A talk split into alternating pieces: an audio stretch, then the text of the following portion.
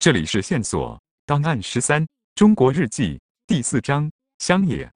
我们穿过田野，田野，田野，那翠绿、黄色、一览无余、灰色的田野，冲蓝水的稻田像镜子般映照着天空，翠绿的叶片从中穿过。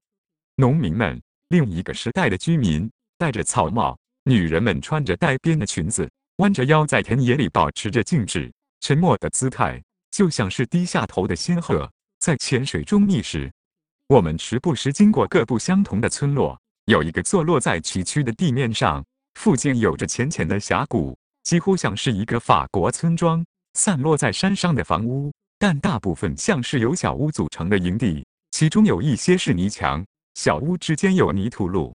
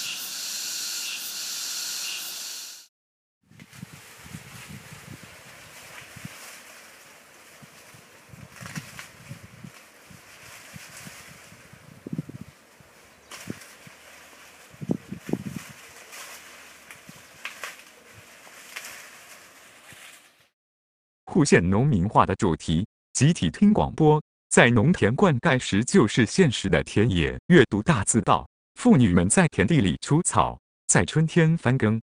其意远，为了获得好收成，每时每刻都在劳动。拖拉机开进田里，肉铺里有存肉，完全不可思议。有一位老年人教一位年轻人编筐，木质马车，一位俊俏的姑娘为一位白胡子老头送来草药。幼儿们的集体舞。在大山的夜里修复电话线。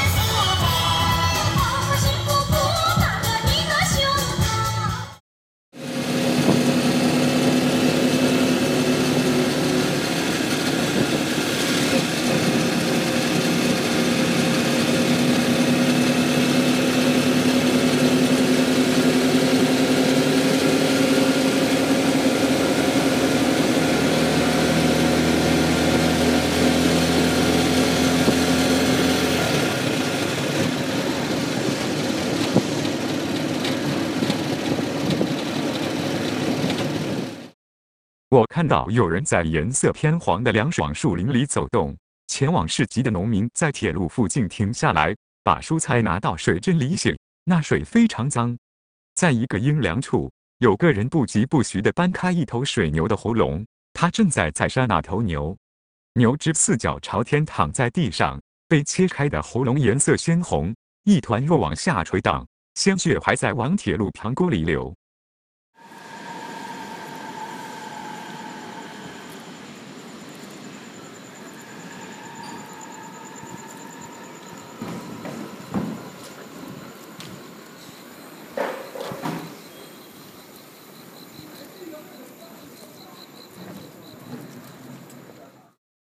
这里大多是稻田，翠绿的嫩芽从黑黑的泥沼中直挺挺地冒出来。一片开阔的风景中几乎没有树木，地势不太平整的平原，后方是棱角分明的丘陵，远方则是青色山峦、茶叶、稻米、蓝绿色的蔬菜、发臭的沟渠、农田间的小瓦屋、足迹遍布的泥土路，人人身穿风格类似的宽大衣服，头上经常戴着斗笠。我看到两个男孩在一聚练传动凳旁边踩着踏车打水。根据李约瑟教授的研究，中国人从西元第一世纪就开始使用这种器械，一直到今天。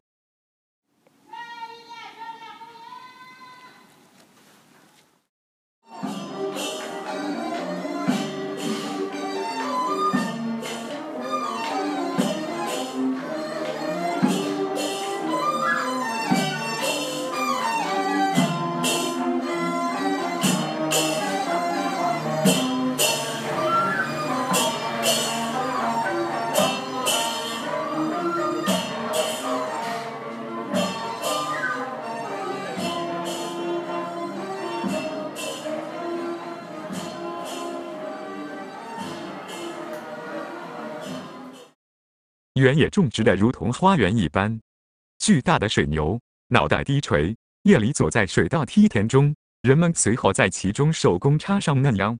更远处，已经长高的稻子铺展成一片片整齐划一的浅绿色。在较陡的山坡上，采茶女们头顶点锥形大圆帽，围着被修剪成圆球形的浓密的灌木，用剪刀剪掉细枝的尖端。我们敞开的车窗的窗纱前。在下面是有花边的桌子上，相邻摆放着保温瓶，内盛绿茶，外是精致田园画的大杯子，一只装在瓶子里的栀子花和一盏扣着粉色丝绸百褶灯罩的台灯。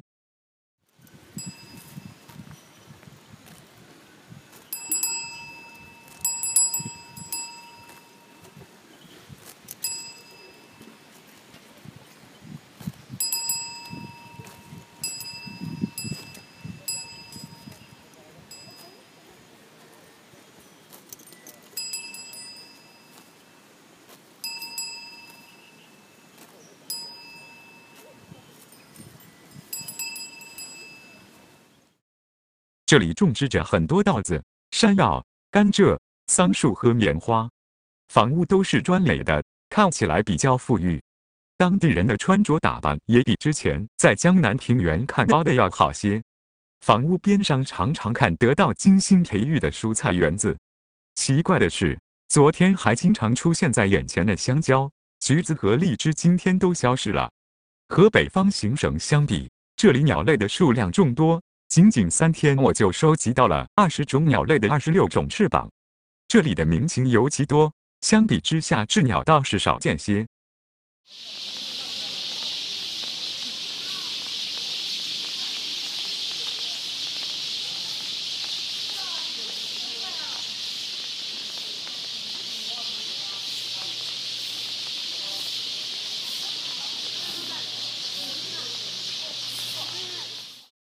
我们时而能在房子和石阶之间见到铺有石板的码头，运河边上有女人弯着腰洗衣服，一群女人中间有一个女人穿着红色夹克和差不多颜色的红色鞋子，她与穿着蓝色或绿色制服的伙伴们成鲜明对比。有一些洗衣服的妇女在我们经过的时候放下手里的活，站直瞭望着我们。一个奇异的年轻男人脱掉了衬衫，把河水往胸膛上泼。一些竹杖上挂有绳子，要晾干的衣服则挂在这些绳子上。这些衣服随风飘动，像是风筝、气球，甚至像是书法。我们还经过了一个院子，院子里的男人将砖块堆积起来，附近驳船上的人们则负责向他们传递砖块。砖块是朱红色的。另一处，男人们在砌墙。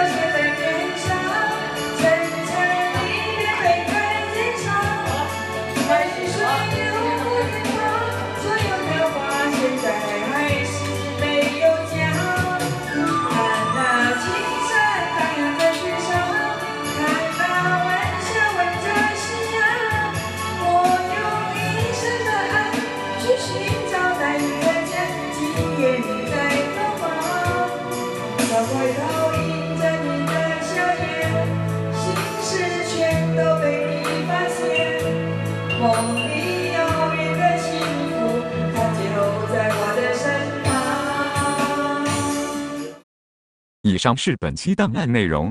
至此，中国日记系列档案已全部发布，欢迎回顾，感谢收听。线索：二零一七年五月二日。